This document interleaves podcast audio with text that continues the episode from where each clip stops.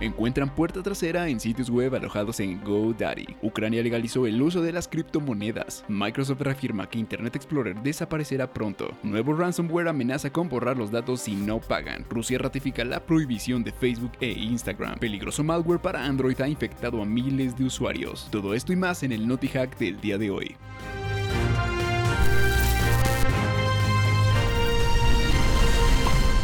Bienvenidos sean todos ustedes a Hackwise, yo soy César Gaitán y les quiero dar la bienvenida a este, el Naughty Hack, donde platicaremos acerca de las noticias más relevantes de tecnología y de ciberseguridad de la semana. Cientos de sitios web de GoDaddy fueron atacados con una puerta trasera. GoDaddy es sin duda una de las empresas más reconocidas para registrar dominios en Internet. La empresa aloja decenas de millones de sitios en todo el mundo. Por ello, cuando surge un problema de seguridad, puede poner en riesgo a muchos usuarios. Permíteme contarte que investigadores de seguridad descubrieron un gran aumento de ataques de puerta trasera contra sitios web de GoDaddy. Concretamente, los ataques han afectado a sitios de WordPress en revendedores de servicios como Media Template, TSO Host, 123 Rich, Domain Factory, Heart Internet, y Host Europe Managed WordPress. Detrás de este descubrimiento está WordFans, un popular servicio de seguridad que analiza sitios de WordPress y detecta problemas. WordFans detectó recientemente cientos de sitios afectados por ataques de puerta trasera y una gran cantidad de ellos estaban alojados en GoDaddy. Muchos estarán preguntándose, ¿en qué me afecta? Déjame decirte que este es un problema que pone en riesgo la seguridad de los visitantes de esos sitios web y también afecta la reputación de la propia página. Los investigadores encontraron que con estas puertas traseras los atacantes están utilizando herramientas de envenenamiento SEO en las búsquedas Google, un problema que ya afecta desde hace años a wp-config.php. De esta forma, los atacantes utilizan una plantilla de enlaces spam e inyectan páginas maliciosas en los resultados de búsqueda. En estos ataques particularmente, los ciberdelincuentes están utilizando plantillas que envían a los usuarios a páginas del sector farmacéutico y similares. Básicamente muestran un sitio comprometido en vez del original, con el objetivo de robar datos como contraseñas o información personal de los usuarios. Con este tipo de ataques, un hacker puede alterar el contenido de una página web. Básicamente puede tener el control para modificar todo lo que quiera. El problema es que este tipo de ataques no es fácil de identificar por parte del visitante. Ocurre en el lado del servidor y no afecta al navegador. Finalmente, los investigadores de seguridad recomiendan que escanees el archivo wp-config.php en caso de que tengas tu sitio web de WordPress alojado en GoDaddy. Wisers, hacemos una pequeña pausa para recordarte que ya puedes entrar a www.hackwise.mx, donde encontrarás herramientas, cursos y contenidos exclusivos de tecnología y de ciberseguridad. Así que recuerda visitar www.hackwise.mx para estar al día en el mundo de la ciberseguridad. Ahora sí, continuemos con el Naughty Hack.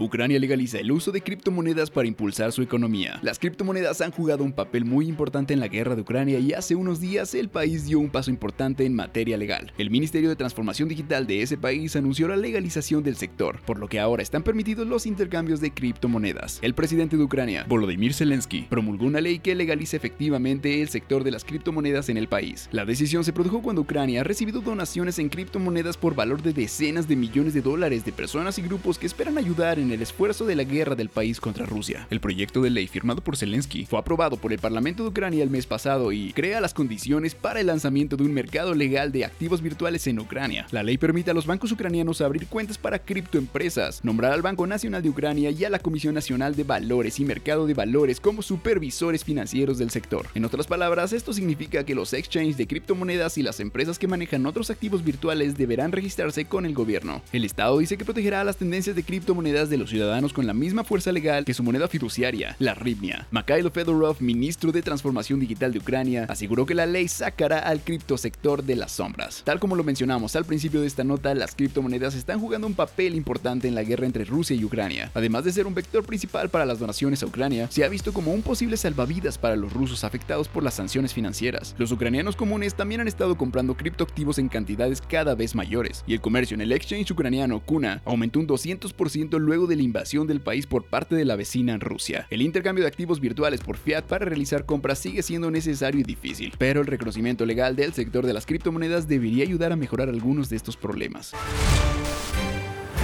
Microsoft reafirmó la inminente desaparición de Internet Explorer en junio. A pesar del dominio actual de navegadores como Google Chrome, Edge o Firefox, hubo un tiempo en el que quien encabezaba este sector era Internet Explorer. Si eres old school lo recordarás perfectamente. Sin embargo, esta época pasó y ahora hablamos de un software prácticamente extinto. De hecho, a lo largo del pasado año, Microsoft anunció la retirada de este navegador web, en concreto de Internet Explorer 11, para la mayoría de las versiones del sistema Windows 10. Ahora bien, te menciono todo esto porque hace unos días la compañía de Redmond publicó que el soporte para este programa finalizará definitivamente el 15 de junio de este mismo año. Este es un mensaje que a modo de recordatorio ha aparecido en una web en la que la empresa informa a usuarios y administradores sobre la obsolescencia del navegador. A estas alturas no hace falta decir que, tal y como se ha especificado tantas veces, el futuro de Internet Explorer en Windows pasa por Microsoft Edge. Por si no lo sabes, Edge es un navegador más moderno que incluye un modo de Internet Explorer IE, que proporciona soporte del navegador heredado por parte de sus funciones. En términos prácticos, la aplicación de escritorio del programa antiguo se retirará el próximo 15 de junio de 2022. Esto significa que la aplicación de escritorio dejará de recibir soporte y después redirigirá a Edge si un usuario intenta acceder a ella. Asimismo, algo que deben de tener en consideración aquellos que aún lo utilizan es que el programa no funcionará después de su retirada. En su lugar se cargará Edge, pero los archivos de Internet Explorer no se eliminarán de los equipos una vez finalizado el soporte, ya que son necesarios para el modo IE. De igual modo, y a partir de ese instante, Edge será el único navegador que nos ofrecerá Microsoft. Aunque cueste creerlo, aún hay usuarios finales y empresas que por determinados motivos necesitan Internet Explorer. Es por ello que Microsoft está cuidando del mencionado modo heredado. Esta noticia sin duda generará mucha nostalgia para los que alguna vez usamos este navegador que en algún momento fue el más popular, pero decayó muchísimo en los últimos años. Otros quizás estén preocupados preguntándose, ¿qué navegador voy a usar para descargar Chrome?